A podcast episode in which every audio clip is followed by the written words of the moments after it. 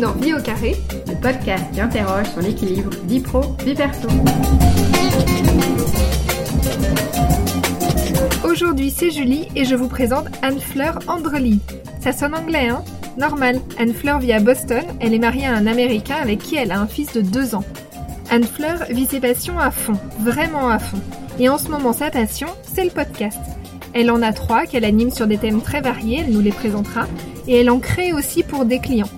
Tout cela se fait en dehors de ses heures de boulot. Anne-Fleur a en effet un poste à la direction de la prestigieuse université du MIT. Résultat, elle adore tout ce qu'elle fait, mais elle a aussi l'impression de faire une course perpétuelle contre la montre. D'ailleurs, notre entretien s'est fait à 6 heures du matin pour elle. Heureusement, elle apprend à écouter son corps et justement, celui-ci lui dit de souffler. Partons ensemble prendre un bon bol d'air américain avec Anne Fleur.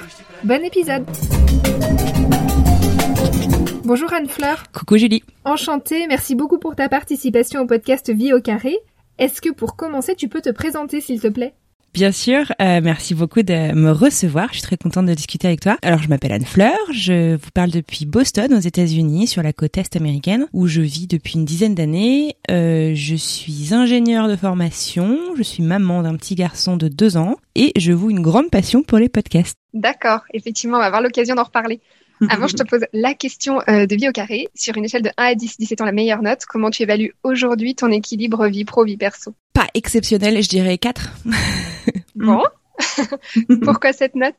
Parce que euh, j'ai un j'ai un problème qui en est plus ou moins un depuis depuis toute petite en fait c'est que mes passions sont autant euh, des choses merveilleuses que des choses euh, bah, compliquées pour moi parce que je, me qualifie souvent de boulimique de la vie. C'est-à-dire que quand j'adore quelque chose j'y vais vraiment à 3000% et donc c'est un peu ce qui se passe actuellement dans ma vie c'est ce qui s'est passé dans le passé et c'est certainement quelque chose que je devrais gérer un peu toute ma vie. Donc j'ai tendance en fait à remplir chaque moment libre pour euh, m'a donné à ma passion. J'ai du mal à faire quelque chose juste pour le fun. Est-ce que tu peux nous en dire un peu plus? Parce qu'effectivement, tu produis des podcasts et tu en fais toi-même, c'est ça? J'ai commencé en fait au tout début par créer un podcast qui était un peu le podcast euh, que j'aurais aimé écouter moi-même en tant qu'expatrié francophone euh, aux US. Ça s'appelle French Expat le podcast. Je donne la parole à des gens qui ont décidé de partir de chez eux, parfois qui sont revenus, mais pour euh, essayer de raconter un peu leur vie hors du commun. C'est un côté un peu extraordinaire de le fait d'être sorti de France. Puis j'ai créé un podcast qui s'appelle Alors c'est pour bientôt, qui essaie de libérer la parole autour des parcours un peu plus compliqués d'accès à la parentalité. Et puis plus récemment que moi, j'ai créé un podcast qui s'appelle Génération Podcast, qui est un podcast qui en recommande d'autres en fait. Et puis en parallèle de tout ça, je monte et je produis des podcasts pour euh, d'autres et, euh, et j'y prends aussi euh, beaucoup de plaisir. D'accord. Donc tu vis aussi de l'activité du podcast, mais du coup côté production, c'est ça? J'en vis pas, j'en génère un peu de revenus, mais non, j'en vis pas du tout. Concrètement, tu travailles beaucoup avec la France, j'ai l'impression, alors que tu dis vivre, tu nous expliques que tu vis à Boston. Euh, ça mhm. se passe comment pour tes rythmes à toi, du coup? Bah tu vois, là, on se parle, il est 6 heures du matin chez moi. En fait, plusieurs choses. D'abord, si on parle de cette passion, en fait, qui me qui me dévore un peu, hein. marché euh, ici aux États-Unis est très très très euh, dense. Le podcast a quelques années d'avance sur la France. Puis, même si je parle bien anglais, je sais pas, c'est, c'est moins amusant en fait pour moi de, de faire tout ça euh, en anglais. Euh, donc, euh, il y avait la question de la langue et puis bah voilà, instinctivement, je me suis rapprochée de ce que je connaissais du coup de la France. En termes de rythme, du coup, bah comme j'ai un travail le jour, en plus de tout ça, et eh ben je commence souvent tôt, de 5 à 8 le matin, je travaille sur les podcasts et puis pareil, je remets quelques heures le soir, une fois que mon fils est couché à partir de 8 heures, tu commences une autre vie. C'est ça, je mets le micro de côté. Je travaille pour une université américaine là à Boston. Et la journée se termine à quelle heure? Se termine assez tôt parce que pandémie euh, oblige, euh, la crèche finit très tôt. Il y a des lois euh, locales qui font qu'il n'y a pas le droit de laisser ses enfants plus de 7 heures à la crèche, ce qui fait que à 3h30, je vais chercher mon fils. Donc ça se finit ça se finit assez tôt. Et donc après tu tu débutes ta, ta vie active de maman. Exactement. Ouais, donc c'est vie au cube. Tu disais que tu reprends aussi un peu le podcast euh, le soir? Ouais, pas très tard parce que parce que je suis pas euh, surhumaine et que j'ai besoin de dormir pour pouvoir me lever à 5 heures le matin. Mais euh, ouais, généralement je mets une heure ou deux sûrement le, soir avant d'aller me coucher. Ouais, en effet, ça fait des journées des journées longues. Est-ce que tu mm. tu t'imposes des moments de repos? Que ce soit le week-end ou quelques soirées où tu dis là je suis off. Ouais, mais c'est d'ailleurs souvent une discussion avec des gens que je cherche à interviewer pour pour l'un ou l'autre de mes podcasts. On me dit ah bah samedi ou dimanche ça m'arrange et ça je pense que c'est le seul truc qui est pas négociable pour moi, c'est le week-end jamais parce que le week-end c'est priorité à la famille, passer du temps euh, avec mon fils, avec mon mari. Euh, voilà, je, suis suffisamment prise pendant la semaine. C'est important qu'on ait des moments de famille complètement déconnectés du reste, quoi. Ça se passe comment la vie aux États-Unis? Est-ce qu'il y a des rythmes différents? Est-ce que au final la place de la famille est différente? Tu sais, nous on voit un peu ça. Enfin, quand on regarde les séries américaines, on a l'impression que la famille est toujours un peu sanctuarisée. Est-ce que c'est vraiment le cas? Est-ce que du coup tu as un rythme de vie différent au final en étant aux États-Unis et en vivant là-bas? Je pense oui. Alors après, euh, mon élément de comparaison, c'est moi en tant qu'enfant dans une famille française, mais j'ai jamais vraiment travaillé en fait en France, donc euh, euh apprendre avec euh, avec des pincettes, peut-être que ce que je vais dire, mais déjà structurellement, les États-Unis, c'est pas le pays vraiment des mamans qui travaillent. c'est un pays qui est très moderne par plein plein d'aspects. Mais tu vois, moi j'ai j'ai quoi, j'ai 35 ans. Je pense que quatre amis sur cinq de mon âge qui sont mamans d'un enfant ont dû arrêter leur carrière, mettre en pause leur carrière euh, pendant les premières années euh, de vie de leurs enfants. Et alors, quand c'est un choix, c'est génial, hein, euh, mais c'est pas toujours un choix complet. C'est les horaires euh, font que des fois c'est pas toujours compatible et le, le coût euh, des choses est vraiment euh, très important. Le coût de la crèche là, tu vois, pour faire 8 heures, 3 heures et demie, on paye un peu moins de 3000 dollars par mois et c'est un 3000 dollars par mois, c'est un salaire à peu près d'assistant. la vie est très très très très chère. alors les salaires oui sont adaptés, mais ça, ça reste hors de prix. Du coup, c'est pas un pays qui est super adapté, qui promeut vraiment la maternité et la carrière? Tu nous parlais effectivement de la césure entre la semaine où tu bosses beaucoup et le week-end. Est-ce que tu as des, des, petits moments euh, qui vont être sanctuarisés, euh, que ce soit pour, euh, pour ton fils, pour ton mari, pour la famille, pour les amis? Euh, alors les amis, j'aimerais bien leur faire un petit peu plus de place, mais depuis un an, c'est c'est pas très fun. Nous, ça fait à peu près un an qu'on est confinés en fait ici. Donc donc là là-dessus, carrément peut mieux faire. Après. On passe beaucoup de moments en famille, vraiment tous les trois. Je dirais que entre 4 heures et 20 heures euh, tous les jours déjà euh, c'est euh, c'est tous les trois et c'est priorité tous les trois enfin je veux dire quoi qu'il arrive on passe du temps ensemble on joue beaucoup ensemble. On a la chance en fait de travailler à la maison donc on n'est pas on n'est pas du tout embêté tu vois par les bouchons par enfin, on, a une vie quand même assez cool là-dessus depuis depuis un an. Le week-end c'est pareil c'est priorité à la famille. On est très on est très nature on sort beaucoup on a passé une grosse partie de l'hiver sur des lacs gelés à faire du patin et c'est c'est génial.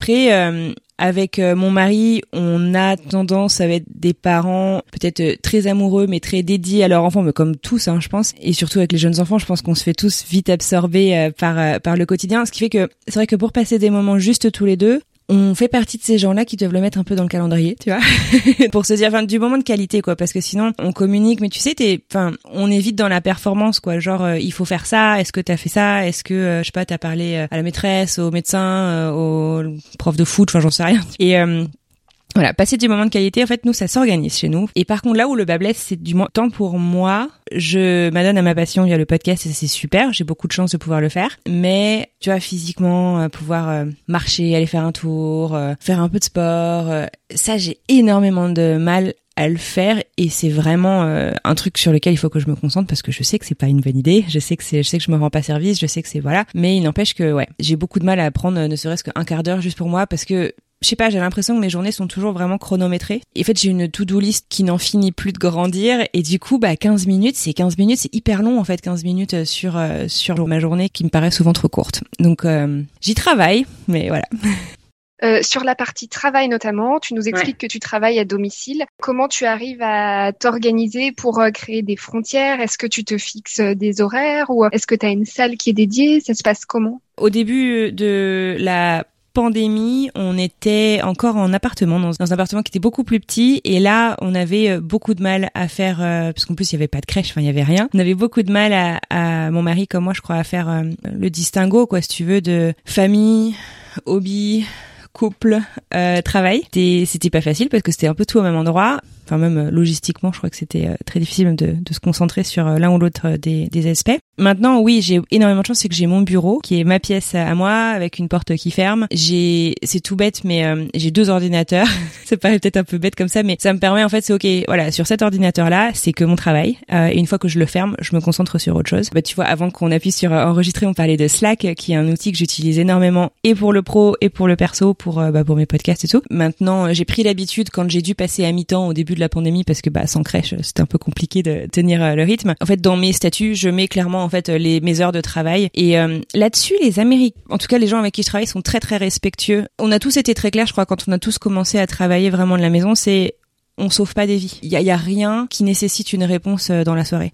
C'est intéressant de, de, montrer effectivement, et c'est plutôt peut-être un, un, bon tips de dire que mettre des horaires de travail euh, sur un statut euh, digital, c'est mm. aussi euh, potentiellement marquer un territoire euh, et pro et perso. Euh. bon après, mon équipe, ça c'est peut-être propre à mon équipe, mais tu vois, on, on travaille énormément sur Slack, ce qui fait qu'on ne s'envoie pas de mail vraiment. Et en fait, l'avantage de Slack aussi, c'est que du coup, tu peux régler les heures de l'espace de travail pour dire ok, tu n'envoies pas de notifications aux gens sur leur fuseau horaire après 18 heures par exemple, et ils les auront demain matin en ouvrant l'ordinateur. Et donc ça permet tu vois, si t'as l'application mobile, tu te prends pas comme ça plein de notifications en disant oh là là, faut que je réponde, il y a mon boss qui m'écrit. Euh, tu le sais pas, tu le vois pas à moins que tu sois vraiment dans dans l'application. Et euh, voilà, c'est des petites choses en fait qui font quand même que c'est que c'est vivable quoi tout ça.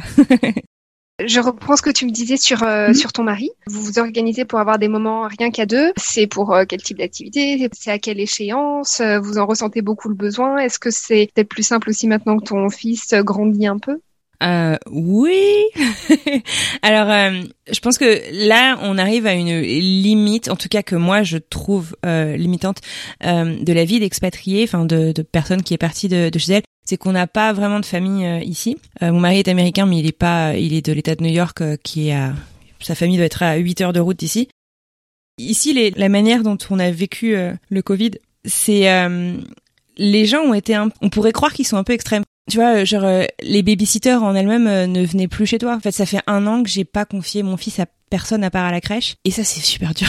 tu vois, de pas avoir de famille que tu fais appeler, genre j'ai besoin d'une pause. Et je l'adore, mon fils, hein, c'est bien sûr pas la question, mais t'as besoin des fois d'une pause pour pouvoir te ressourcer, euh, pour être même une meilleure maman, meilleure femme, enfin voilà ce que tu veux. Donc on s'organise du temps, modulo la coopération de mon fils. et c'est pour l'instant beaucoup à la maison avant, euh, avant tout ça, ça nous arrivait souvent de prendre une babysitter et euh, de choisir un resto en fait qui était pas tout près, mais pas trop loin, pour qu'on puisse y aller à vélo, parce que c'est un truc qu'on adore faire ensemble. C'est super chouette, sensation garantie, euh, faire du vélo dans la nuit.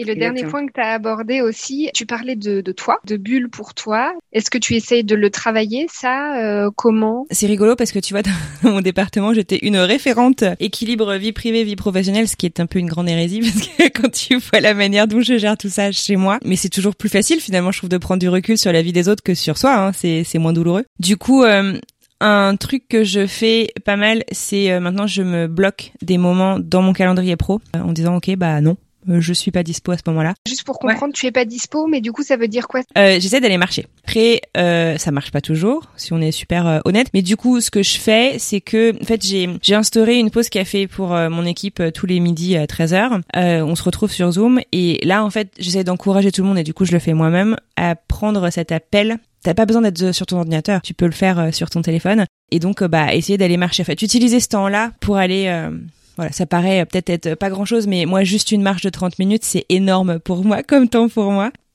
Le luxe ultime pour moi, c'est de me poser et de lire un livre. Ces temps-ci, c'est tellement difficile euh, parce que quand j'arrive dans mon lit, en fait, je m'endors euh, en 5 minutes.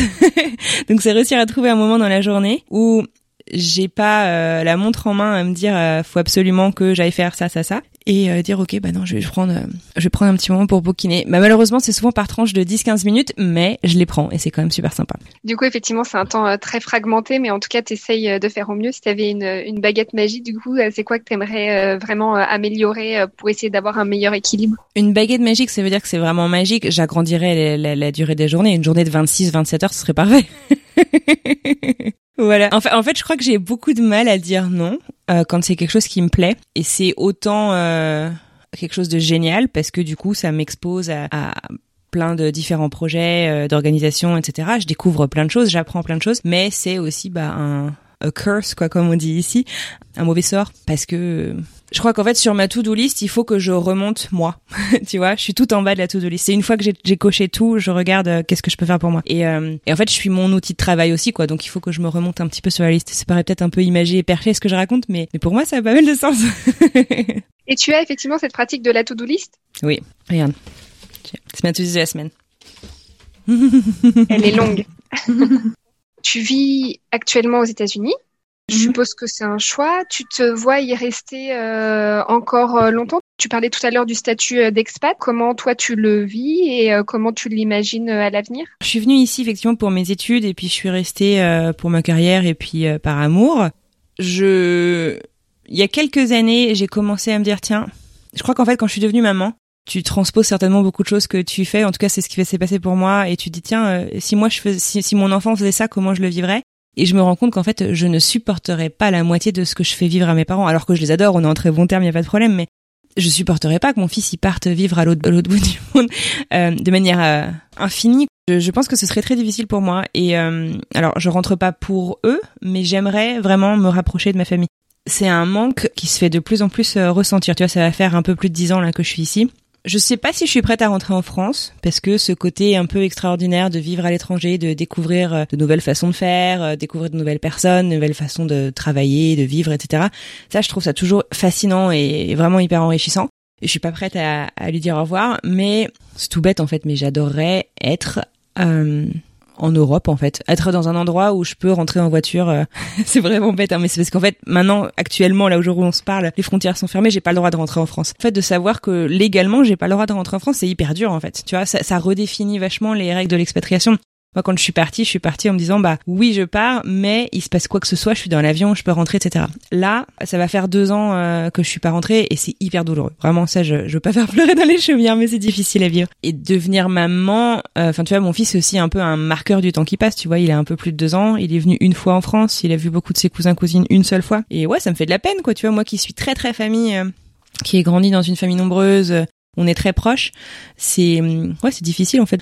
Ton ami aussi serait prêt euh, à changer de, de ville euh, et de vie? Ouais, alors lui, on a vécu en France ensemble euh, et comme moi, il est pas, pas très très pro rentrer en France. Il dit oui pour l'Europe, mais faudrait pas qu'on procrastine de trop. c'est un projet qui bah, de famille, hein, euh, qui peut pas se faire du jour au lendemain. Ça se réfléchit et ça se travaille et ça se prépare. En fait, c'est chiant parce que on, on remet beaucoup beaucoup de choses de ce qu'on vit en fait en rapport avec la pandémie, mais parce que c'est vrai, enfin tu vois, l'économie, euh, le, marché de l'emploi, on sait pas vraiment ce que ce sera dans un an en fait, et donc on est on a un peu du mal en fait à dire ok on va tout plaquer pour aller euh, vivre là, quand on sait pas vraiment comment l'économie de ce lieu va être euh, affectée dans, dans quelques mois. Donc malheureusement, on est obligé d'attendre un petit peu. La patience n'est pas du tout mon fort, mais voilà, j'essaie de me faire violence et puis bah voilà.